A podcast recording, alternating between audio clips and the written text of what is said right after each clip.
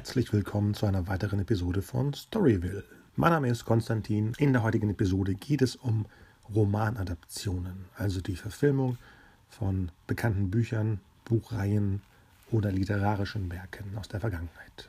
Ausschlaggebend natürlich die Verfilmung von The Dark Tower, die gerade in den deutschen Kinos läuft. Heute mit dabei Christine und Stefan. Viel Spaß. Ja, da sind wir heute wieder in einer illustren Runde zu dritt. Hallo Christine und hallo Stefan. Hallo, ich bin Konstantin. Hallo Konstantin. Und ähm, dann legen wir los mit unserem Thema. Das heutige Thema ist die direkte Adaption einer, ich nenne sie mal literarischen Vorlage, nenne es Roman, als äh, Filmdrehbuch. Mhm. Ausgelöst von. Äh, von meinem gestrigen von... Besuch, meinst du? Ja. ja, ja, ich genau. habe gestern äh, The Dark Tower geguckt, der ähm, in, im Deutschen echt komische Titel hatte, die Bücher früher. Die hatten ja nie, man hatte nie das Gefühl, ich weiß nicht, wie es bei euch ist, aber hattet ihr das Gefühl früher, dass das eine Reihe ist? Die hatten ja ganz absurde Titel, die deutschen Titel von den Stephen King-Büchern. Das weiß ich nicht mehr genau. Ich habe, glaube ich, nur den ersten oder zweiten auf Deutsch gelesen und die restlichen auf Englisch. Genau, und Wobei die hatten dann. Genau, die hatten auf dem Cover dann auch das Wort The Dark Tower, dass man wusste, dass es eine Reihe ist. Aber genau, die, ja. Die hießen früher, ich glaube, das erste Buch hieß Schwarz. Mhm. Das zweite Buch hieß Tod. Das dritte Buch hieß, glaube ich, Drei. Ja. Also nicht wegen Dritte. Äh, dann äh, Glas hieß seine Buch. Und da stand nirgendwo drauf, dass es eine Reihe ist. Ja. Das mhm. heißt, Leute äh, aus der Zeit, wo King noch größer war in den 80ern in Deutschland, haben diese Bücher einfach so gelesen. Haben gesehen, mhm. ach guck mal, Roland, der, der Ganzlinger ist dabei, aber ähm, das muss ja extrem verwirrend sein, wenn man mit jemandem sagt, ich habe sie, es und drei gelesen. Ja, also noch verwirrender als die eigentliche Reihe, wenn man es äh, wirklich ja. normal lesen würde. das heißt, du hast schon ein paar von denen gelesen, Stefan? Ja, es ist allerdings sehr, sehr lange her. Und ich habe auch im, im Nachhinein fand ich sehr, sehr habe ich mich geärgert, dass ich nicht weitergemacht habe. Oh. Äh, weil, so wie ich gehört, ich habe dann einen Artikel drüber gelesen, äh, dass es eigentlich so wirklich ähm, Kings Magnum Opus ist. Ja, was absolut. Alles, was er jemals auch geschrieben hat, die verschiedenen Welten und Figuren, die er geschaffen hat, äh, miteinander verknüpft und verbindet. Und äh, das hat mich dann im Nachhinein auch sehr fasziniert. Ich war sowieso, also man merkte, diese, die, die, die, die Romanreihe hat sehr, sehr simpel eigentlich angefangen, ne? sehr, sehr minimalistisch ja. und ist dann immer größer geworden. Ich glaube, den letzten Roman, den ich gelesen hatte, das war, wo es, dieser, wo es diesen Zug gab, Blaine. Also ein in, intelligenter. Das war der dritte, glaube ich, ja. Ja, das kann sein. Äh, der, der sehr faszinierend war, aber dann mit verschiedenen Dimensionen und, und äh, Schizophrenie und, und, und Wiedergeburten und, und Zeit- und Raumverschiebungen und so, ähm, wurde das alles sehr, sehr abgefahren. Und ich, ich glaube, ich, ich weiß nicht, wie alt ich damals war, aber ich fühlte mich, glaube ich, auch ein kleines bisschen überfordert. Oh. Wobei das sowas. Ja. Sowas kann auch, kann auch sehr angenehm sein. Also die, die, ich weiß nicht mehr, warum ich, warum ich aufgehört habe. Ich glaube, ich habe schon gespürt, dass, dass da etwas Großes war. Aber ähm, es, ich, ich habe, glaube ich, auch das Gefühl gehabt, dass es eine, eine Art von, von Werk ist, das einem viel abverlangt. Viel Zeit und auch viel, viel Offenheit. Ja, ich habe die 2004 oder 2005 entdeckt. Also entdeckt, also angefangen wirklich durchzulesen. Mhm. Ähm, und dann wahrscheinlich am Stück auch. Ich glaube, ich habe dann Wahrscheinlich habe ich den allerersten Roman, der wirklich auch sehr kurz ist und eben auch sehr, sehr, sehr knapp gehalten ist, äh, Jahre vorher gelesen und war erstmal verwirrt, da da nichts passiert. Und man hat immer diese Legenden gehört, wie, wie groß dieses Spektakel ist. Und es geht eigentlich erst ab dem zweiten Buch wirklich in diese Welt hinein. Ich glaube, er hat ja auch später immer wieder im äh, ersten Buch rumgeschrieben. Im Endeffekt, was Tolkien auch mit dem Hobbit-Buch gemacht hat, dass er dann Sachen rückwirkend aus den, aus den größeren Büchern mit reingebaut hat, damit ja. die äh, eben eine, eine Geschichte ergeben. Ich glaube, der erste Roman ist von, kann das sein, 79? Der erste Dark Tower Roman? Wirklich? Oder noch so früher? Ich glaube, er war damals 23 oder so, oder, oder noch jünger. Okay, kann sein, dass er angefangen hat zu schreiben, aber, ja. aber ich glaube, ich habe es in den 80ern, 90ern gelesen. Ja, genau. magst du, weil, weil Christine hat, glaube ich, du bist gar, ganz unbeleckt davon, oder? Ja, total. Also ich weiß, ich hatte die mal in der Hand, da war ich aber noch sehr, sehr jung und äh, ich glaube, da war ich einfach noch nicht offen ja, für vor, das Genre. Vor zwei Jahren. Und ähm, ja, genau.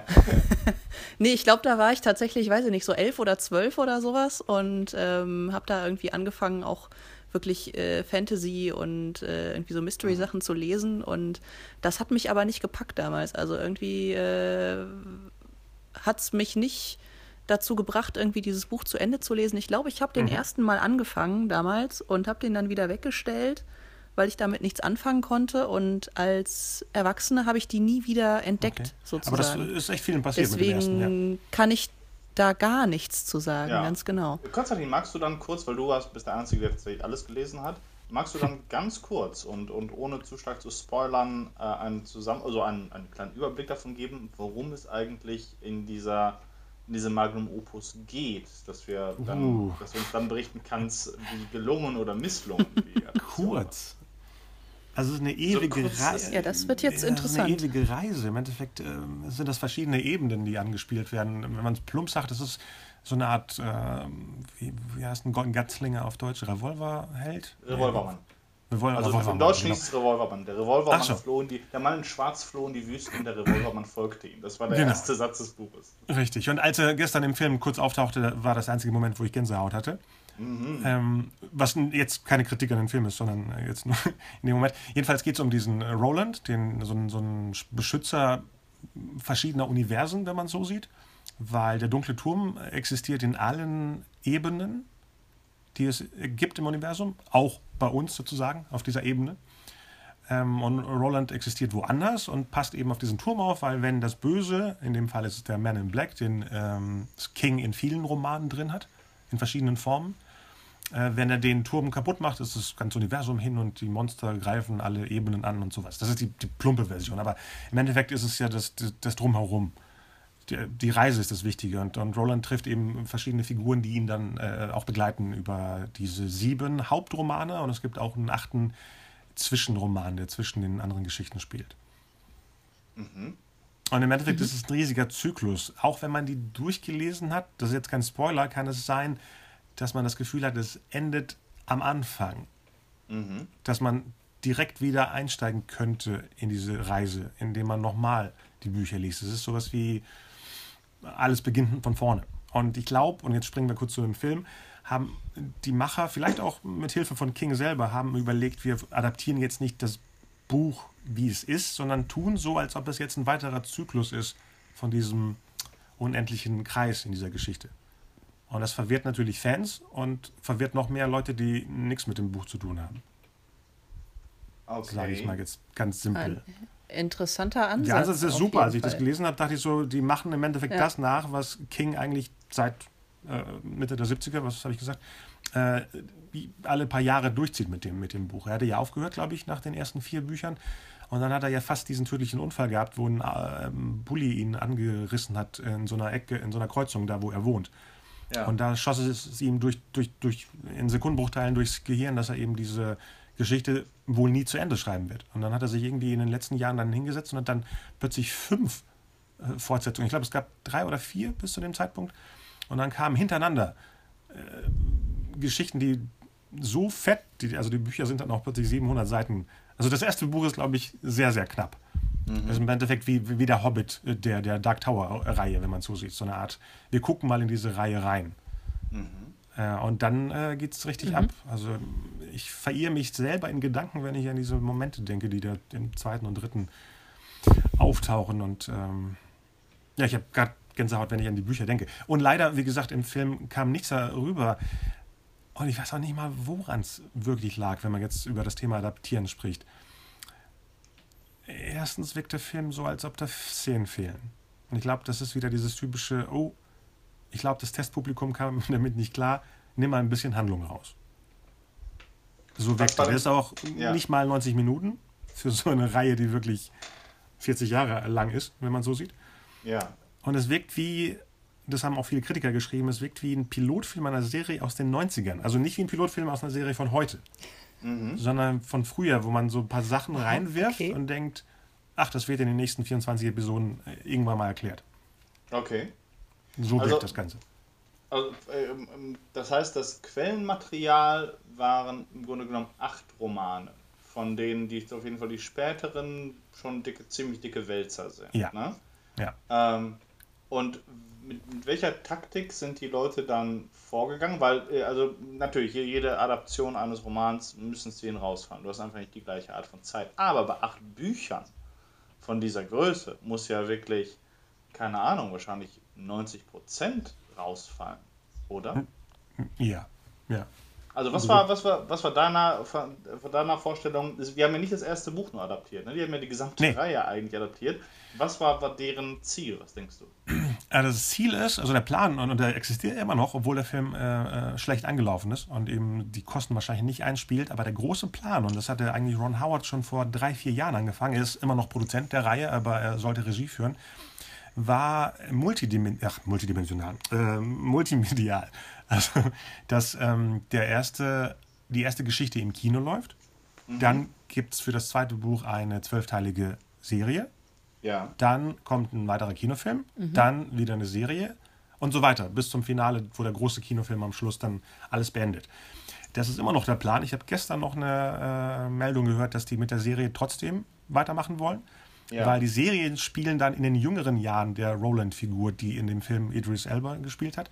Das mhm. heißt, ein jüngerer Schauspieler spielt dann die junge Version von ihm in der Serie. Ja. Und er taucht ab und zu als Erzähler auf. In mhm. Szenen, die dann im Heute von der Filmhandlung äh, weiterspielen. Und er soll auch die Verträge schon unterschrieben haben, das soll alles mit drin sein. Dieser Plan ist echt schon zehn, ich verfolge dieses Projekt wirklich seit, seit Jahren. Und der Plan ist schon sechs, sieben Jahre alt. Das heißt, die haben mit dieser Idee angefangen, bevor diese ganzen Plattformen überhaupt äh, so attraktiv waren wie jetzt. Also das mhm. war schon sehr mutig, da mitzumachen. Niemand traute sich da Geld reinzustecken und jetzt ist es sowas wie, oh, ich glaube, wir müssen es machen, weil alle anderen es machen. So, so, so fühlt sich das gerade an. Okay. Aber ist ja, ist ja ein total ja, interessantes absolut. Konzept eigentlich. Ne? Also auch äh, im, im Hinblick auf diese, diese lange Entwicklungszeit. Und ähm, aber habe ich das jetzt richtig verstanden, dass der, der Kinofilm trotzdem eigentlich die ganze Serie umspannt, mm, nee, um nee. dann mit der, mit, der, mit der Serie quasi tiefer in die Handlung einzudringen? Oder haben die jetzt wirklich nur Nicht das mal das. Buch es ist, also wenn du den Film guckst, wie gesagt, der ist nicht schlecht, aber es ist einfach zu kurz. Und es ist so wie, als ob man einfach nur den ersten Akt von einem langen Film sieht. So wirkt das. Da passiert auch nicht viel. Okay, es ist also, alles ja. äh, sehr überschaubar. Und dann ist es zu Ende. Und dann endet es so, wo ich wusste, ach so, das passiert jetzt. Aber jemand, der sonst im Kino sitzt, gestern gingen die Leute auch sehr, sehr stumm aus dem Film raus. Die dachten sich wahrscheinlich, äh, ist denen das Geld ausgegangen, der Film ist ausgegangen. So mhm. ungefähr wirkt es am Schluss. Also nicht, natürlich beendet Schräg, er die Handlung, ja. aber es passiert dann am Schluss eben etwas, ich nenne es mal spoilerhaft. Ähm, und äh, hast du das Gefühl, es geht weiter. Im Endeffekt das, was den ersten Golden Compass, kennt ihr den von 2007? Das ist ja auch eine mhm. Adaption. Ja, ja, der ist mir auch äh, genau. eingefallen. Genau, da guckst du ja auch einen, einen Film und äh, wenn der vorbei ist, hast du das Gefühl, okay, genau. jetzt geht War die Geschichte auch geplant, los. aber dann. Äh, genau, und dann gab es aber ja mhm. leider äh, keinen genau. zweiten und dritten mehr. Der ist gerade genau. in der Mache als BBC, äh, mehr, Mehrteiler. Das heißt, die fangen von vorne an. Das, das, die, die dreiteilige, ah, ja. auch meine Lieblingsbuchreihe, also Dark Tower und die ähm, His Dark Materials heißt die, äh, die Reihe. Ähm, ja, die ja, mochte ich die auch immer sehr. Super. Und äh, ich habe mich auch damals wahnsinnig gefreut, dass der Film rauskam. Und äh, der hat mich aber tatsächlich auch sehr enttäuscht, muss ich sagen. Also sowohl äh, in, der, in der Umsetzung als auch eben in der dünnen, ja. dünnen Story, die da einfach ja, ich war beim, war. Äh, im Kino gucken auch sehr enttäuscht. Aber beim zweiten Mal gucken, äh, da kann man ihm viel vergeben. Es ist nur schade, dass er eben einfach nur ein, erster Teil von einer un, unfertigen Reihe ist. Das ist. Mm. Ja. Ich meine, genau. es fing ja, um jetzt zurückzuspringen in, in das Thema Adaption, es fing ja alles richtig extrem an 2001. Das war ja der riesige Auslöser mit Harry Potter und dem ersten Herr der Ringe. Das ist zwei Filme, die, äh, ja, ich glaube, einen Monat äh, ja. unterschiedlich äh, ins Kino kamen und dann eben diesen Boom auslösten mit, wir produzieren jetzt komplette Buchreihen. Da ging es ja. ja. richtig los. Mhm. Und das sind ja zwei Beispiele, wo es ja auch funktioniert hat. Und bei den anderen ging es dann so ein bisschen äh, kreuz und quer. Okay, Twilight funktionierte auch sehr gut natürlich. Das ist mhm. aber 2008 gewesen, genau. Und dazwischen hatten wir eben mit Golden Compass und ein paar anderen Filmen, die leider keiner sehen wollte, weil. Ja, auch, äh, auch oh, Eragon ja. zum Beispiel, ne? um mal irgendwie im, im genau. Fantasy-Genre zu bleiben, der äh, hat halt auch einfach nicht funktioniert mhm. auf der Leinwand. Zumindest nicht so, wie ja, sie ihn umgesetzt das haben. Das ist dann das andere Problem. weil manche ähm, Pro Produzenten oder Studios schmeißen alles ja auf die Vor Vorinfos, also ob, ob eine Fangemeinde das sehen möchte. Manchmal ist es so, dass die Fangemeinde keinen Bock hat auf die, Adap die Interpretation der Geschichte. Nicht, ja. ich möchte das Buch nicht verfilmt sehen, sondern äh, die Version. Das aktuelle Beispiel ist ja, kennt ihr die City, nee, wie heißen die? Äh, Chroniken der City of Bones oder so etwas? Bones, ne? Äh, nee, äh, auch. Die gibt es auch. Die kam 2013 oder 2014, glaube ich, als Konstantin-Film, also nicht meine, sondern die Produktionsfirma, äh, raus und floppte total. Und da gibt es mhm. ja eine mhm. riesige Fangemeinde von, von äh, ja. Followern. Da gibt es, glaube ich, auch acht oder neun Bücher und eine Prequel-Reihe. Und ich glaube, ein halbes Jahr später hat dann ein Fernsehsender daraus eine Serie gemacht, diese Shadowhunters, was Netflix auch als Exklusives hat. Ja. Mhm. Genau. Und das funktioniert weil die sich dann anders eben mit, dem, mit der Materie befasst haben. Und äh, es ist dann eben auch episodisch wie die Bücher selber. Aber wir ja, The Mortal Instruments. Genau, danke schön. Ja. Genau, das genau. ist die Über, der Übertitel. Ja. Äh, wir, wir, wir, genau, äh, was, was ihr gerade gesagt habt mit den Fans, also das, äh, die Fans sind nochmal ein spezielles Problem. Also die, die Fangemeinde der Literaturvorlage hinüber zu retten, hinüber zu nehmen, die eben entweder deine besten Verbündeten, aber auch deine schlimmsten Feinde sein können. Das ist noch so, so eine Besonderheit. Äh, aber jetzt bei, was sind, sind, sind äh, habt, habt ihr noch so Bücher, also beim Dunklen Turm ist es, glaube ich, auch einfach das, das riesige Material, äh, das äh, unglaublich schwer einzudampfen ist. Äh, Christina, hast du auch so ein Buch, das du zum Beispiel als Leserin sehr geliebt hast und wo dann du entweder positiv oder negativ überrascht warst über die ähm, äh, Verfilmung oder andersrum auch? Äh, also ja, mit enttäuscht, da bin ich äh, ganz, ganz einer Meinung mit Konstantin, was den Goldenen Kompass mhm. angeht tatsächlich. Und ähm, wo ich überrascht war, wie gut es funktioniert hat, weil sie ja einfach unglaublich viel Arbeit reingesteckt haben, war eben damals ja. der Herr der Ringe. Ne? Also irgendwie dieses 1000, keine Ahnung, 400 Seiten Wälzer-Ding zu nehmen und daraus eben drei fette Filme zu machen. Ich meine, das sind ja auch äh, in den Extended Version, oh, ja. wenn ich mich recht entsinne, irgendwie insgesamt ja. zwölf Stunden oder so, äh, die aber so reibungslos ineinander greifen und wirklich sehr klug unwichtige Erzählstränge rausgelassen haben, um die Kerngeschichte zu erzählen. Äh, da kann man sich auch, glaube ich, sehr drüber streiten, weil es natürlich auch viele gibt, die dann eben äh, gewisse Episoden vermissen. äh, womit wir wieder ja. bei den Fans sind, die, die man gerade bei so einem Mammutwerk nicht zufriedenstellen mhm. kann.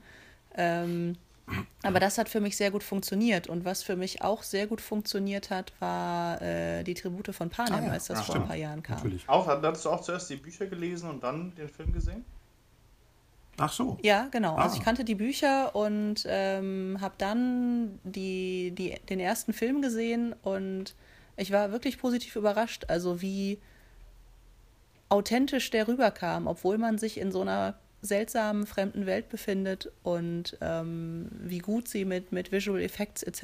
irgendwie mhm. gearbeitet mhm. haben, um, um diese Geschichte zu erzählen. Also ich habe das Buch gelesen und fand die erstmal ziemlich unverfilmbar. Okay, woran lag das? Und unverfilmbar? Weil ja, ich weiß noch, dass die mit unglaublich krassen Cliffhangern mhm. gearbeitet haben aber du befindest dich einfach zwei Drittel des Films im okay. Wald. Und Menschen machen Jagd mhm. aufeinander. Und ähm, das ist natürlich umsetzbar, aber ich konnte mir nicht vorstellen, dass das äh, irgendwie auf der Leinwand so gut funktioniert wie im Buch. Und das haben die irgendwie hingekriegt. Und zwar, glaube ich, auch Sorry. Gesundheit. da hat jemand nicht schnell genug abgedreht. Ich habe versucht, ich habe noch ich runterzureißen. Vom Niesen. Ich habe genießen. Ähm, ich glaube, die haben auch sehr, äh, sehr klar nach dieser Kerngeschichte gesucht und ähm, sich eben auf die Hauptfigur konzentriert. Und damit haben sie es geschafft, eine unglaubliche mhm. Spannung mhm. aufzubauen. Und das haben die auch relativ über die anderen Teile gehalten, ja. fand ich. Die klar, irgendwie so ein zweiter Teil ist immer undankbar und äh, fällt im Vergleich meistens ein bisschen ab. Mhm. Aber auch das war ein Experiment, was für mich gut funktioniert hat auf der ja. großen Leinwand. Spannend, ich fand den zweiten am, am, am spannendsten. Also am, am besten. Und ah, ich war okay. enttäuscht leider vom vierten. Ich habe die Bücher vorher nicht gelesen. Und ich dachte, wir bauen auf so ein riesiges Spektakel. Und das ist ja eigentlich der langsamste und mhm. ruhigste mhm. von allen. Das ist ja sehr in, internere Probleme den, bei Pannen. Ja, den, den, den vierten habe ich tatsächlich oh, gar nicht okay. mehr gesehen, glaube ich. Ähm, der dritte endet ja fulminant und auch da hat man wieder das Gefühl, jetzt geht die Geschichte ah, nochmal richtig los. Und äh, der vierte ist dann irgendwie an mir vorbeigegangen. Das hat, glaube ich, zu lange gedauert, ah, bis ja. der dann kam. Das ist auch der einzige, den ich nicht im Kino gesehen habe. Ich habe ihn später erst äh, zu Hause gesehen. Vielleicht äh, war das auch ja. eine Enttäuschung, ja. weil alle anderen waren auf einer großen Leinwand. Vielleicht deswegen. Aber interessant, dass es uns beiden passiert ist, dass wir den Abschluss nicht geguckt haben. Und das war tatsächlich der Abschluss, zwar nicht nur, weil ich, ich fand es sehr interessant bei, bei Harry Potter, dass äh, am, am, wie auch so eine Reihe äh, sich verändert. Nicht wahr? Das ist der vorletzte Teil, was war das? Da war das The Deathly Hallows das ist auch so ein Ding, wo ich das so zumindest gefühlt passiert da gar nichts. Ähm, die, die, die, die Leute sind irgendwie zerstritten oder es wird sehr, sehr viel ja. geredet. Die ja. Leute sind auf irgendwelchen Eiländern mhm. oder im, im Wald und, Im Wald. und ähm, haben ihre, ihre privaten Probleme. ähm, aber eigentlich ist es, ist es sozusagen so ein, so, so, so ein Luftholen, bevor dann der letzte Teil wirklich ja. nochmal groß auffährt. Und das fand ich sehr interessant in der Hinsicht, dass eben eigentlich da die Dramaturgie vom Film in den der Serie wechselt. Ne?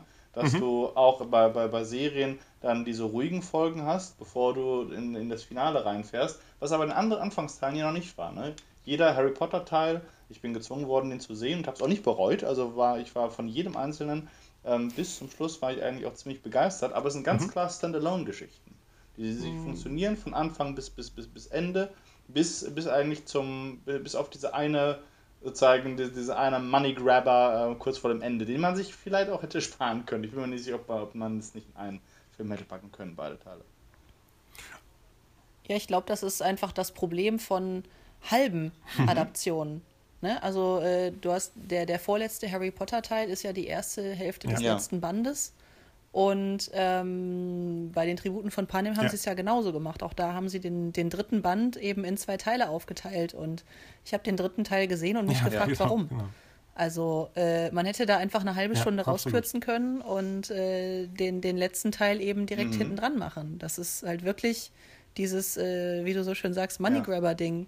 Ähm, einfach, weil man es kann und weil man weiß, es gibt Leute, mhm. die es gucken werden erlaubt, nimmt man sich die, die Freiheit heraus, aus einem in sich geschlossenen, dramaturgisch funktionierenden Buch zwei ja. Filme zu machen. Was theoretisch mhm. ja auch okay sein könnte, ne? wenn, wenn man sagt, man hat Ja, natürlich, Stoff, aber, genau. aber, aber du hast dann halt einfach wirklich mindestens ein Jahr dazwischen, bis dann irgendwie die zweite Hälfte kommt. Das ist ja nicht zu vergleichen mit einer Serie, wo ich dann spätestens nächste Woche die nächste mhm, Folge gucken kann. Ja. Ja, das war hintereinander. Das war Harry Potter, dann hat Twilight gemacht, ein Zweiteiler vom letzten und Panem. Genau, stimmt, genau. die haben es auch gemacht. Bei denen hat es genau, immer ja. funktioniert. Bei Divergent oder Insurgent, wie die andere Reihe heißt, hat es nicht funktioniert, weil die schon nach dem zweiten, glaube ich, das Publikum verloren haben.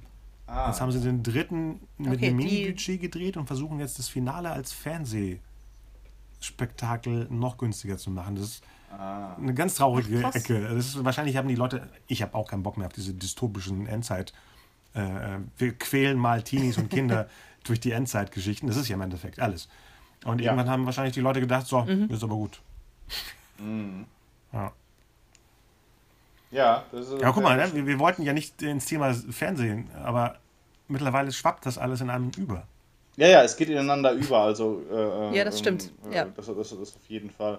Ähm, aber die, die Frage ist, ist, also eine von interessanten Fragen ist, was für ein Material eignet sich eigentlich für, für ähm, eine Adaption? Wo sind die Probleme? Ich würde zum Beispiel sagen, beim Dunklen Turm, ich habe Tribut Verfahren nicht gelesen, aber beim Dunklen Turm ist in der Tat ist die, die reine Größe. Es ist keine Geschichte, die sehr stromlinienförmig förmig wäre. Die erste, der erste, der erste Band schon, aber das, was einen eigentlich fasziniert, ist die Tatsache, dass es so ausufernd ist und dass du sehr, sehr viele spannende Szenen und spannende Nebenfiguren vor allem hast, ähm, an die ich mich wirklich bis heute, obwohl es so lange her ist, auch gerne erinnere, die, die mich fasziniert haben. Also es ist etwas, was, was sehr opulent ist, was sehr detailverliebt ist. Und dass das genau das Problem ist, wenn du es auf 90 Minuten kürzen musst, was, was lässt du wegfallen? Wahrscheinlich gibt es andere Arten von Geschichten, die sich zum Beispiel bedeutend besser eignen würden für eine Adaption. Sachen, wie Christine gerade gesagt hat. dass sie sich wirklich in der Adaption auf, auf, eine, auf die Kerngeschichte konzentriert haben und es sogar die richtige Entscheidung war. Du hast jetzt nicht gesagt, dass, dass dir bestimmte zentrale Dinge gefehlt hätten. Ja, genau. Also ähm, das ist auch das, was für mich eine, eine gute Adaption mhm. ausmacht. Also ähm, du hast es ja auch eben schon gesagt, einer, wir kommen bei einer Adaption ja einfach nicht drum rum, Szenen rauszukürzen, Figuren rauszukürzen, vielleicht äh, mehrere Figuren zu einer zu verbinden, um überhaupt äh, diesen dramaturgischen Nebenstrang zum Beispiel ja. erzählen zu können. Ähm, also wirklich einschneidende dramaturgische Veränderungen vorzunehmen an diesem mhm. Material, was, was einem gegeben wird, damit man da, damit man das auf ein anderes Medium mhm. übertragen kann. Und ich glaube, dass eine, ein Aspekt, der wirklich wichtig ist bei einer, bei einer Verfilmung, ist, ist das Visuelle. Ja. Also wenn ich ein Buch lese und das Gefühl habe, das ist eine visuelle mhm. Geschichte, dann, ähm, dann kann man da auch was rausholen. Aber wenn das irgendwie äh, furztrocken ja. ist, mhm. blöd gesagt, dann, dann kann man da auch nichts rausholen. Also ich weiß, die, die, die aller, aller, aller schlimmste Literaturverfilmung, die ich je gesehen habe, war Der Tod oh. von Venedig. Und äh, das ist ja auch uralt und die, äh, die Verfilmung ist aus den 70ern und die haben da irgendwie ein drei Stunden Mammutwerk draus gemacht aus diesem wunderschönen Klassiker. Also ich muss sagen, ich mochte das Buch. Äh, das ist ja auch klassische Schullektüre irgendwie und jeder hasst ja. es wahrscheinlich. Aber ähm, ich mochte das und das hat, weiß ich nicht, 150 äh, mhm. Seiten oder so. Das mhm. ist nicht dick. Und dann machen die da äh, einen Drei-Stunden-Wälzer-Film draus weil da wahrscheinlich, ich habe es nicht analysiert, weil ich diesen Film so gehasst habe, ähm, aber weil sie wahrscheinlich wirklich Zeile für Zeile versucht haben, die Geschichte mhm. rüberzunehmen. Und das ist halt wirklich was, was nicht ja. funktioniert, sondern ähm, wir müssen uns halt hinsetzen und sehen, welche, wo ist die Essenz ganz genau und, und welche Teile brauchen wir, um diese Geschichte in ein neues Medium mhm. zu transportieren. Ja, die be besten Beispiele für erfolgreiche Adaptionen, wo keiner sich irgendwie fragt, äh, was mit dem, mit dem Buch ist, ist im Endeffekt Der Weiße Hai und Jurassic Park. Beides sind Filme, ja.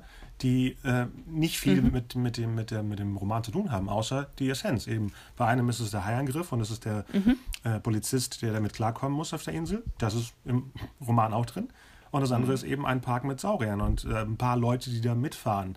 Und da haben sie auch äh, Figuren umge umgebastelt, äh, haben bei Jurassic Park auch ähm, Figuren zusammengeschweißt, äh, komplett Motivation verändert und trotzdem war niemand, der sagte, und ich hatte das Buch vorher gelesen, niemand kam raus und sagte, äh, da fehlte mir der und der Anwalt und der und der ähm, mhm. Äh, Parkwächter oder sowas. Und, und es funktioniert. Also man muss, wie, wie du sagtest, auch einfach nur den den Esprit einer Geschichte, wenn natürlich die, der Esprit da ist. Ne?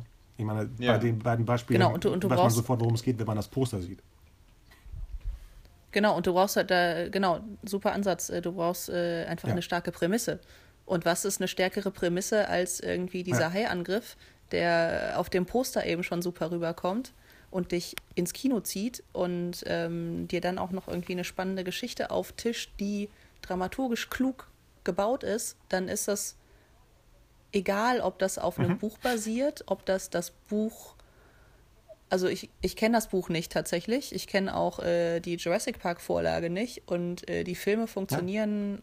sowohl eigenständig als auch wahrscheinlich, so wie ich dich verstehe, als Adaption. Einfach weil sie diesen Kern genau. rausarbeiten und den dann so umarbeiten, dass der im Medium Film meine, Man möchte sich auch überraschen lassen. Man möchte ja nicht eine Abzählung von, von Sachen, die man. Klar, natürlich, ich sag mal, diese ganzen Herr der Ringe-Fans und die Harry Potter-Fans und Buchfans äh, in den letzten 15, 20 Jahren, die wollen einfach nur eine Abfolge von Sachen, die sie toll finden. Ist ein bisschen traurig, aber es ist so. Klar. Aber ich lasse mich doch ein bisschen überraschen. Klar, oder? aber du gehst natürlich auch mit einer, du gehst natürlich auch mit einer gewissen Erwartungshaltung Klar. ins Kino dann. Ne? Also wenn, wenn mir jemand sagt, okay, äh, der letzte Harry Potter Band und äh, dann ist das Ende ganz anders auf einmal und äh, der Böse gewinnt, dann frage ich mich, ja, was da passiert ist. Also das, das, das kann man halt dann auch nicht machen. Ne? Also diese eine gewisse Erwartungshaltung musst du, mhm. glaube ich, erfüllen. Aber ich bin der Meinung, dass du auch dir gewisse Freiheiten einfach rausnehmen musst, um das zu einem eigenständigen Ja, das ist, glaube ich, tatsächlich sehr, sehr, sehr wichtig. Also, dass das ein eigenständiges Produkt ist. Interessant ist, was, was du gerade sagst, Konstantin, dass ich tatsächlich vergessen hatte, dass ähm, sowohl der Weiße Hai und Jurassic Park auf Literaturvorlagen basieren. Mhm. Und zwar also sogar, ähm, zumindest ähm, Jurassic Park ist ja von Michael Crichton, also auch genau. niemandem, der, der ein No-Name wäre. Aber ich hätte das tatsächlich verdrängt, weil Spielbergs äh, Werk das Ganze einfach ähm, total überstrahlt. Genauso ja. wie ich, ich weiß, dass das noch, dass der Weiße Hai, mein, mein Großvater hatte den in seiner Bibliothek und ich habe ihn tatsächlich äh, angelesen und, und auch das Ende gelesen und war sehr überrascht, dass der Fisch gewinnt. Äh, also, oder auf jeden Fall überlebt. ähm, äh, Spoiler. Äh, äh, das, äh, das, ist interessant, ob, ob jetzt, ähm, Konstantin, du hast, du hast, hast du den Weißen Hai gelesen, das Buch? Ich habe später gekauft in meinem großen Spielberg-Wahn und meine große Sammlung, die ich habe, aber nie komplett gelesen, weil okay. ich habe auch nie von jemandem, ich sag mal, in den Spielberg-Kreisen gehört, boah, das muss man gelesen haben. Und okay. dann funktioniert ja ein Film so gut, dass du denkst, ich brauche nicht das, die, die, die Vorlage mir durchzulesen. Ja. Und vielleicht klappt das wirklich bei Einzelgeschichten und nicht bei mhm. Reihen. Vielleicht hat das Problem vorhin, in einer Reihe erwarten die Leute eine bestimmte Welt und eine Abfolge von den Geschehnissen. Und bei einer mhm. in sich geschlossenen mhm. Geschichte, wie mhm. diese beiden Beispiele, ist es so, äh, dass man dann zu Besuch ist in der Geschichte sozusagen. Ja, ich habe nämlich auch ein schönes Beispiel für eine Adaption, die ein bisschen was von euren ähm, äh, Beispielen abweicht nämlich eine Adaption, die nicht Dinge weggelassen hat, sondern Dinge hinzugefügt. Ah, und zwar von The Ring. Also die, dieser, ähm, der, es gab ja, den, der größte Erfolg war der, der amerikanische Horrorfilm, ja. Ähm, der ja seinerseits eine Adaption ja. war von einem japanischen Horrorfilm. Genau.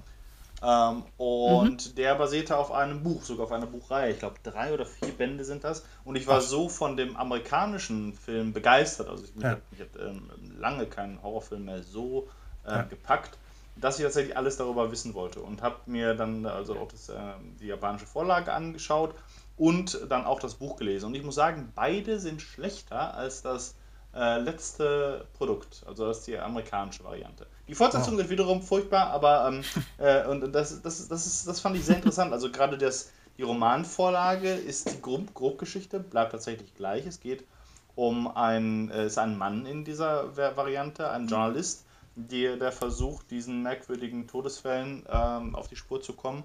Aber die, die, die Antagonistin, also Samara oder Tamara, mhm. äh, spielt so gut wie keine Rolle. Also es, es kommt fast nie vor, sondern so. wir sehen alles tatsächlich aus, aus, aus seinen Augen. Der hat einen kleinen Sohn, den, den er versucht davon, davor zu, äh, zu schützen, vor dieser Art von Fluch. Äh, diese ganzen ikonischen Szenen, die wir, die man, die auch den, den, den Film dann so besonders gemacht haben, äh, gibt es nicht, existieren nicht. Ähm, und er, äh, und er endet auf einen Cliffhanger.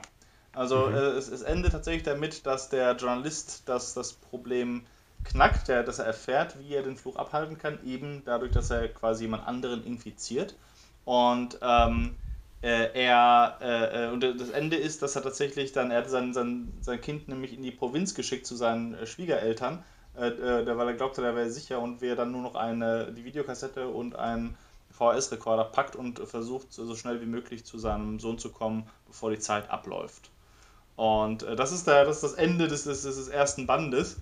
Und ähm, der zweite Band hat dann eine ganz andere. Der zweite Band muss ich auch sagen, also der, der, der erste war nicht so gut wie das Buch, das, der, der zweite war brillant.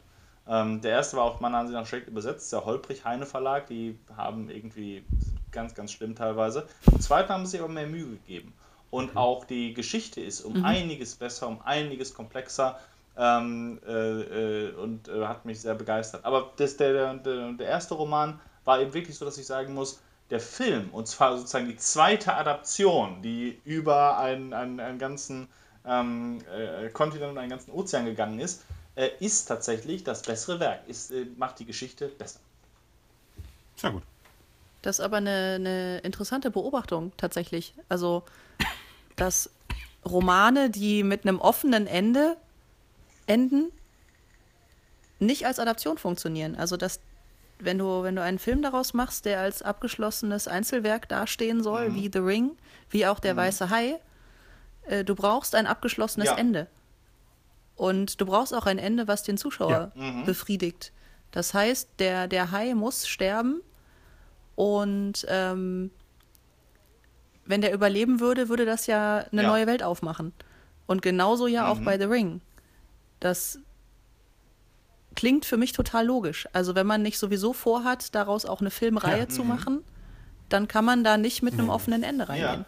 Wobei ich fast sagen würde, das ist nicht der Kardinalsfehler. Also man kann nicht sagen, dass der, der, der Fehler war des Buches, aber das, was sozusagen dann die Adaptionen besser gemacht werden. Ich wäre sogar in Ordnung, ich, ich fand es in Ordnung, dass ähm, das auf diesen Cliffhanger endete, weil meine Erwartung war, war natürlich, ähm, okay, und er, er, kommt jetzt zu seinem Sohn und kann das knapp wissen. Also alles, was, was ich eigentlich wissen musste, war da und es blieb nur die Frage, kommt er rechtzeitig oder nicht. Ich fand das gar nicht so schlimm. Richtig spannend. Richtig ja, und spannend. da, da da bin ich ja. aber auch ganz bei dir. Also äh, Bücher, Bücher dürfen mm. für mich total gerne ja. offen enden. Aber bei einem alleine stehenden Film mm. gehört eben dieses geschlossene Ende ich glaub, das, was dazu. Ich tatsächlich äh, denke, was, was so den, den großen Unterschied äh, ausmacht, ist, dass der Film tatsächlich sich fast aller Mittel bedient hat, die das Medium zur Verfügung, äh, zur Verfügung hat, um seine, seine Welt aufzubauen. Und das hat das Buch quasi nicht gemacht. Wie gesagt, die, der, der, der Geist oder der Fluch oder was auch immer ist so fantastisch und originell und packend mit, mit äh, eigentlich allen Medien, mit allen Mitteln des Films umgesetzt, dass es einen mitreißt. Also The Ring ist tatsächlich ein wahnsinnig, wahnsinnig filmischer Film. Ähm, auch, auch natürlich diese, mhm. diese, Selbstreflexion mit der Videokassette und so weiter. Ja. Ähm, aber das ist etwas ja. absolut Fantastisches von, von einem Werk, das ich, ich würde fast schon sagen, ich habe mich fast gelangweilt, als ich dieses Buch gelesen habe. Äh, so viele Dinge waren anders. Auch das Mädchen war um einiges älter, als sie starb. Ne? Also solche Kleinigkeiten, dass, dass, dass mhm. äh, hier Samara ähm, äh, in, in, dem, in, dem, in der Adaption ist sie, glaube ich, zwölf oder 14, als sie getötet wird. Und äh, in, im, im Buch ist sie, glaube ich, 16 oder 17. Äh, und auch schon das macht, macht einen großen Unterschied eigentlich aus. Dass, es jemand ist, der schon die Teenagerphase durchlaufen hat. Ich glaube, es kann sein, dass sie noch ein kleines bisschen älter war, weil es ging auch darum, dass sie schon, schon ganz klare Berufsziele hatte. Sie wollte, glaube ich, nach Tokio gehen und Schauspielerin werden und so. Ähm, was dann in den späteren Bänden aufgegriffen wird. Aber auch so, dass, dass, dass das reduziert wird, dass die richtigen Entscheidungen getroffen worden sind, hier mit dem Quellmaterial.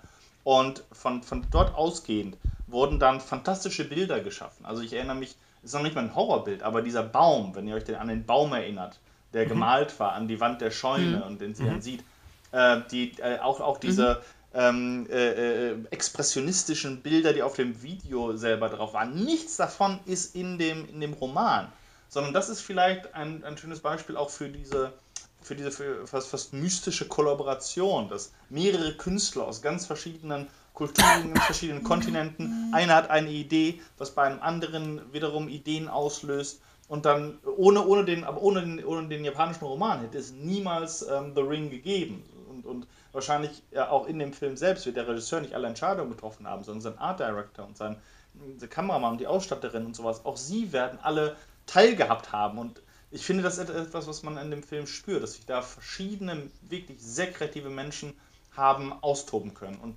die Masse, diese Gesamtheit, macht es eigentlich zu einem Meisterwerk, auch wenn es komisch ist, das über einen Horrorfilm zu sagen. Aber, aber dass es überhaupt so weit gekommen ist, wenn das Original so langweilig ist. Ne? Ja. Man hätte ja sagen können, niemand verfilmt das, wenn es so zäh ist.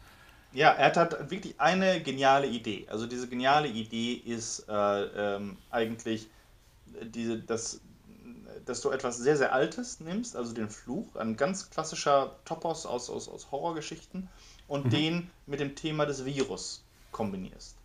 Ja. Äh, etwas, was immer wieder auch in den, in den Medien ist, also gerade Vogelgrippe etc., Pandemie, es gibt jedes Jahr mindestens eine Panik zu dem Thema Ebola, ähm, äh, wir erinnern uns alle gerne daran.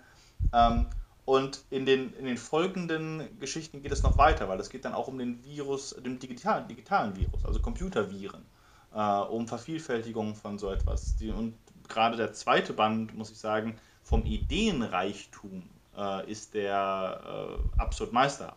Aber das war, glaube ich, seine, seine Grundidee. Das fand ich auch schon, als ich den, den Film gesehen hatte, fand ich das brillant, dass, dass du etwas sehr, sehr Altes nimmst. Also es ist eigentlich das verfluchte Bild. Es ist eine klassische englische äh, äh, Gruselgeschichte über ein Gemälde, das sich irgendwie bewegt und jeder, der hineinschaut, ähm, wird sterben. Ja. Äh, das ist so klassisch. Und äh, das aber zu übertragen auf, auf ein moderneres Medium, und anzureichern. Und äh, das, äh, das, das, war, das ist der Grund. Das, das, das, der, der, der Grund, dieser Kerngedanke war eben schon im Roman drin. Er ist nur nicht zur vollen Blüte gekommen. Und dafür waren die Adaptionen gut. Okay. Habt ihr noch mehr Beispiele? Also mir fallen jetzt äh, absurderweise immer ähm, Filmemacher ein, die so groß sind, dass man vergisst, dass es eben äh, Bücher vorher waren. Als be bestes Beispiel ist, und ich glaube, wenn ich mich nicht täusche, sind alle seine Filme vorher Romane gewesen, ist äh, Kubrick. Außer jetzt bei ah. The Shining, wo man weiß, dass es Stephen King ist, mhm. kommt man ja nicht sofort auf Ice White Shut, uh, Full Metal Jacket und Clockwork Orange und 2001 natürlich, dass es vorher Bücher waren, die jeder mal irgendwo in der U-Bahn gelesen hat, sondern das sind diese Kubrick-Filme. Die sind mhm. so markant mit ihm verbunden, dass mhm. man, ich meine, Stephen King selber sagt, dass er das nicht mochte, wie sein Roman verfilmt wurde, aber es ist eine eigene Entität geworden. Ja. Der 1980er Shining. Mhm. Äh, später gab es ja, glaube ich, so eine Doppelfolge äh, als Serie, eine Adaption von Shining, die King gefallen hat, aber den also. Leuten nicht, weil sie es zu sehr mit dem anderen verglichen haben. Ich habe den ja. nie gesehen, den Zweiteil, aber. Mhm. Auch eine super, super spannende mhm. Sache, The Shining als, als Roman und als, als Film, weil tatsächlich das Buch ist viel filmischer als der Film. Also der ja. Film ist fantastisch, der ist sehr, sehr gut, aber das Ende äh, des Buches ist extrem Hollywood, weil es alles auf eine riesige Explosion hinausläuft, ähm, während tatsächlich das Ende des, des, äh, des Romans sehr poetisch und sehr lyrisch, also des, des Films, Kubricks ja. Films, sehr, sehr poetisch und sehr lyrisch ist. Und offen in gewisser Weise auch. Ja, komisch, ne? dass viele Klassiker der Filmgeschichte eigentlich auf Bücher basieren, ob es nun Gone with the Wind ist oder Dr. Chivago, aber die sind so markant als Spielfilme, dass es eben hinten mhm. wegfällt. Ja, ich meine, von der, ich, mhm. wir, haben, wir haben vorhin im Vorfeld jetzt darüber gesprochen, dass jetzt auch wieder, für die, es gibt ja immer viele äh, deutsche Filme, die in Kinos kommen, sind ja auch Adaptionen. Entweder von Rhein, wie Die wilden mhm. Kerle mhm. oder Bibi und Tina oder so etwas. Oder jetzt auch ähm, Tigermilch ist jetzt gerade, das ist auch so ein Coming-of-Age-Film in, in, in Berlin. Und das liegt natürlich auch darin, dass, dass du schon, äh, dass es leichter fällt, Ja zu sagen für die Filmförderung oder für Produzenten auch, wenn du weißt, du hast ein Produkt, das kommt mit einer eingebauten Fanbase, hat sich so und so viel verkauft. Du musst dann nicht so viel Risiko eingehen, mhm. als wenn du jetzt ein Originaldrehbuch verfilmst. Ja. Das ist also sozusagen markttechnisch die, ähm, äh, das, das, das Geheimnis dahinter. Aber auch schon früher, ne, wo, wo kommen die Geschichten? Man nimmt, und das ist auch tatsächlich ein Vorteil, bevor ein Roman fertig ist, arbeitet halt der Autor, die Autorin sehr lange Zeit daran. Das heißt, du hast schon etwas, was ziemlich gut durchgeklopft ist, was du dann nochmal nehmen kannst und nochmal verfahren, dann nochmal besser machen. Ähm, und das ist immer leichter, als von Null anzufangen. Adaption ja. von, von älteren Werken ist natürlich auch, ne? also ja, Aktualisierungen. Klar. Auch hier die Nibelungen zum Beispiel, ne? die frühen Stummfilme von, von Fritz Lang. Genau. Auch da Faust und, und, äh, und so. Metropolis weiß ich gar nicht. War da nicht, da war auch eine, eine Autorin, ne, mit der er viel zusammengearbeitet hat. Hat die nicht auch das, das Drehbuch davon geschrieben? Puh, das weiß ich gar nicht. Können wir recherchieren für nächstes Mal. Mhm. Hm. Aber ich habe ich hab auch noch ähm, eine, eine, ganz spannende Sache und zwar James Bond. Ach ja, das, ist, das weiß auch kein Mensch, dass eigentlich mhm. Ian Fleming ja, diese Agentenreihe gemacht, Stimmt. geschrieben ja. hat. Und wir haben sogar damals einen, einen Kurs gemacht über äh, James Bond und also eigentlich über Struktur, Strukturalismus. Und ich wollte dann gerne James Bond dran nehmen. Äh, ähm, und das war sehr interessant, weil nämlich die, die, die Romane sind, sind auch sehr anders als die Filme. Ja. Äh, viel realistischer und vor allem mhm. die Figur von Bond und äh, viele seiner typischen Merkmale sind ähm, wirklich ganz, ganz anders. Also er ist kein solcher Womanizer. Er ist tatsächlich ein, wie, wie heißt es bei Wie aus einem Todesfall, ein serieller Monogamist. Ähm. Er ist jemand, der definitiv ein Charmeur ist und auch der, der, gerne flirtet und so weiter. Dieses Liebesspiel ist auch immer zentral für den Plot. Äh, aber ähm, er am Ende des zweiten Romans wird nämlich berichtet, also am Ende des, des allerersten Bandes, ähm, hat er eben sozusagen die, die, die, ähm, das Mädchen bekommen, das als allererste Bond-Girl. Am, Ende des, äh, am Anfang des zweiten Romans hat er sie verloren. Sie hat ihn verlassen. Ähm, er hat sie nicht abgeschossen oder sowas, sondern sie hat einen amerikanischen Marine kennengelernt und die, den fand sie irgendwie sexier. Und äh, Bond knappst tatsächlich noch damit, dass er ähm, da sitzen gelassen wurde. Und also auch diese, diese, diese gewissen Selbstzweifel, auch dass er, ähm, dass er, dass das nicht sein Alltag ist, diese fantastischen Umgebungen und, und wilden Sachen, sondern ich glaube im zweiten Band ist es so, dass er eigentlich ein ganz normaler Bürohengst ist im, im Marineministerium und ein bis zweimal pro Jahr, wenn er Glück hat, kommen die Aufträge rein, äh, auf die Bond eigentlich wirklich steht. Und da muss er auch sein Leben umstellen. Dann, dann versucht er das Rauchen einzustellen, weniger zu trinken, macht Atemübungen, versucht wieder in Form zu kommen und so. Also ein, eine viel menschlichere Figur als dieser, dieser, dieser, diese Überperson, die wir äh, aus den Filmen kennen. Auch später erst entwickelt hat. Ich meine, im Endeffekt hat sie sich ja erst ab Goldfinger äh, entwickelt. Die ersten zwei äh, Bonds, Dr. No und ähm, Liebesgruß aus Moskau, sind ja schon eher Krimi-Thriller und die wirken auch serieller, weil Figuren aus dem ersten auch im zweiten auftauchen. Auch das, die eine Freundin von Bond, die ist in, im ersten und im zweiten zu sehen. Da haben sie wahrscheinlich versucht, sich so an, an die Bücher zu halten. Mhm. Und ab Goldfinger ist ja diese berühmte Formel, die dann entstanden ist und immer wieder wiederholt wurde von dem Überbösewicht mit seinem äh, geheimen Lager, das Bond am Schluss äh, er, erobern muss. Das ist dann die Struktur, die nennt sich dann die Goldfinger-Struktur, die ist dann immer wiederkehrend, weil Dr. No und äh, From Russia sind ja komplett anders aufgebaut. Ja. Mhm. Ja. Mhm. Aber die arbeiten auch mit denen, also äh, weil auch schon bei Dr. No hast du natürlich verschiedene Dinge, die schon zum, zum zentralen Punkt gehörten. Also auch gerade diese, diese unterirdischen, besonderen. Das stimmt, äh, bei Dr. No schon, ja. Ja, ja auch, dass, dass du immer diese, diese fantastischen Elemente hast, ne? wie, wie bei Dr. No war es ja dieser Panzer, dieser mit dem Flammenwerfer, den dieser Drache, die, ja. ja, ja, die, die Insulaner für, für einen Drachen hielten. ähm, und so hast du auch immer diese, diese Elemente des Fantastischen drin hast, die übrigens auch in den Büchern angelegt ist. Das ist ganz interessant, dass du tatsächlich äh, ganz große Parallelen gibt. Es eigentlich Märchengeschichten, äh, äh die, äh, die, die, also es existiert ähm, tatsächlich die, die es sind wie russische Zaubermärchen sind sie aufgebaut. Und das passt auch zu den ganzen Gadgets, die, die Bond so ausmachen. Nicht wahr, dass du irgendwie explodierenden Koffer hast und, und ähm, Drähte in den Armbanduhren und, und, und Laser und ver vergiftete Schuhspitzen und so etwas. Genauso wie es in, in keinem Märchen auskommt ohne irgendwelche magischen Objekte. Ein Tischlein deckt dich, ein Knüppel aus dem Sack. Ja, stimmt. Ähm, Q, Q, ist ein Yoda. Mhm. Ja. ja. genau, genau. Es ist tatsächlich sein Merlin in gewisser Weise. Mhm. Genau. Und das, das, das, zeigt sich eben auch bei, also am stärksten ist in Moonraker. Da ist die Verfilmung hat nichts mit dem Buch zu tun. Nee. Aber das Buch Moonraker ist tatsächlich dieser, dieser Drachenmythos. St. Georg, der englische Schutzheilige, und der Drache, äh, wo es um einen, ähm, also der, Plot ist eben, dass ein ähm, äh, untergetauchter Nazi Wissenschaftler, der jetzt für die Regier äh, britische Regierung arbeitet, vorhat, London mit einer Atomrakete zu vernichten. Weil äh, ähm, England ein eigenes Atomprogramm will und das soll runterstürzen. Und, so, und der Typ heißt sogar von Drach ja, also als, als sein äh, eigentlicher Name. Und Bond muss dann eben die symbolische Jungfrau London ähm, beschützen vor den Drachen. Eigentlich ist Drache jetzt ein gut, gutes Abschlusswort, falls wir am Ende der Episode sind. Dann können wir nämlich, äh, wie wir versprochen haben, in der nächsten Episode mit den Game of Thrones Drachen Serien Adaptionen weitermachen. Was haltet ihr ja. davon? Ja, sehr gute Idee und äh, schöne Ja, hat mal wieder Spaß gemacht mit euch beiden. Und ja, gleichfalls. Mal gucken, wie das nächstes Mal wird, weil das ist ja in den letzten, ich sag mal, fünf, sechs Jahren extrem mit den Romanverfilmungen als äh, Zwölfteiler, als Zehnteiler bei Amazon, bei Netflix, bei Hulu oder wo auch immer äh, geworden. Was ja auch sehr, sehr spannend ist und sehr gut ist.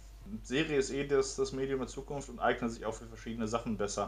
Äh, der dunkle Turm ist ein wunderbares Beispiel. Ich glaube, das, was, was die Faszination des Romans ausmacht, lässt sich einfach in einer vielleicht sogar wirklich multimedialen Serie am besten vermitteln. Und vielleicht wissen wir bis nächstes Mal auch, wie die weitermachen mit diesem großen Projekt, was wir vorhaben. Ja.